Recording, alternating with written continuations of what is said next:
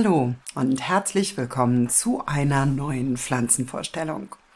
Heute geht es um eine vergessene Heilpflanze und lecker ist sie auch noch.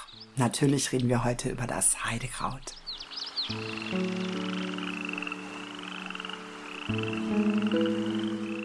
Das Heidekraut gehört zur Familie der Heidekrautgewächse und es war die Blume des Jahres 2019. Es zeichnet sich durch seine wunderschönen, traubigen Blütenstände aus, die es in der Natur nur in Pink, Rosa und Weiß gibt. Und die Blätter sind ledrig und eher gegenständig. Wenn dir mein Video gefällt, freue ich mich über einen Daumen hoch und wenn du meinen Kanal abonnierst, vergiss bitte nicht die Glocke zu aktivieren, damit du immer sofort Bescheid weißt, wenn neue Videos von mir online sind. Was viele nicht wissen, ist, dass man die Blüten des Heidekrautes als Dekoration auf Süßspeisen nehmen kann, weil man kann es wirklich essen. Und besonders lecker schmeckt auch ein Likör aus den Blüten. Die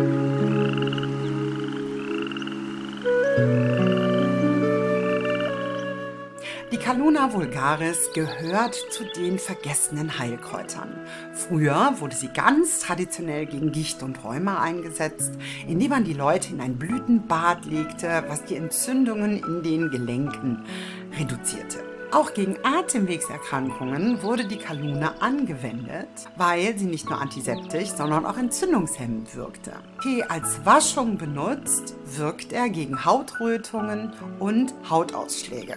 Aber wenn man sich fragt, warum die Kalune nicht mehr so als Heilkraut bekannt ist, dann hat das was damit zu tun, dass wenn man zu viel Tee von Caluna vulgaris trinkt, dass man dann ganz böse Magenschmerzen kriegt. Hm, deswegen weniger ist da mehr.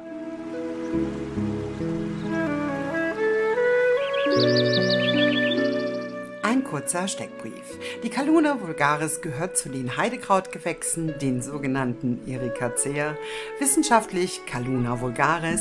Verwendet werden die Blüten und blühenden Krautspitzen. Inhaltsstoffe sind Arbutin, Hydrochinin, Mineralstoffe, verschiedene Enzyme, Kalk und Saponine.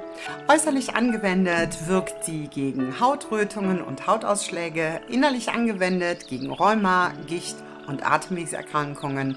Die Eigenschaften sind antiseptisch, entzündungshemmend, beruhigend, blutreinigend, harn- und schweißtreibend. Aber nicht zu viel davon nehmen, das geht auf den Magen.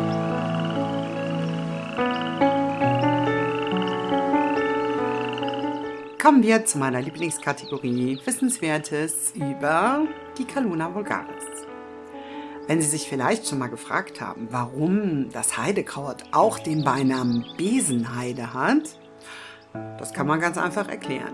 Früher wurden die Schafe durch die Heide geschickt und was fraßen die? Natürlich Heidekraut.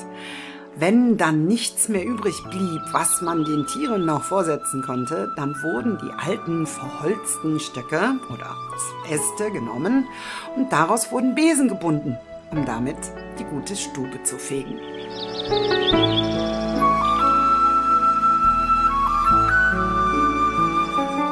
Das Heidekraut symbolisiert wegen seiner Blütezeit zwischen Sommer und Winter immer die Verbindung zwischen Licht und Dunkelheit. So werden zu Allerheiligen gerne die Gräber auch mit Heidekraut, Kaluna, Erika geschmückt. Und die meisten wissen noch nicht mal, dass sie damit einen alten Aberglauben bedienen. Man sagt übrigens, dass in Heidelandschaften, an den Stellen, an denen die Kalune besonders schön rot blüht, dass da Schlachten stattgefunden haben und dass die Kalune sich durch die Farben des vergossenen Blutes da so rot färbt. Eigentlich ein bisschen gruselig, will ich auch gar nicht so glauben. Ich liebe es, durch Heidelandschaften spazieren zu gehen.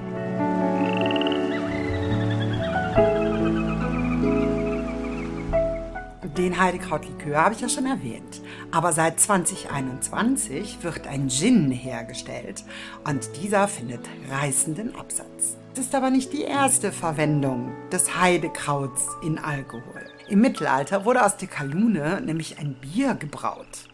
Das war das sogenannte Grutbier.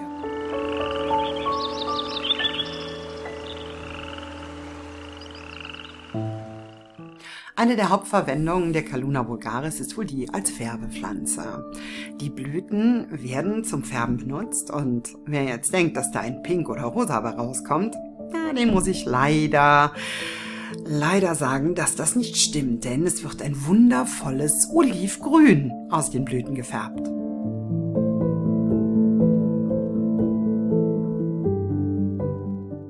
So, das war's für heute. Ich freue mich, dass du bis hierhin zugeschaut hast und wenn dir das Video gefallen hat, freue ich mich über einen Daumen hoch. Wenn dir der Kanal gefällt und du ihn abonnieren kannst, drück bitte unten auf den Abonniert-Button und denke immer daran, auch die Glocke zu aktivieren. Dann wirst du sofort informiert, wenn ein neues Video von mir online ist. Bis dahin wünsche ich dir eine schöne Woche.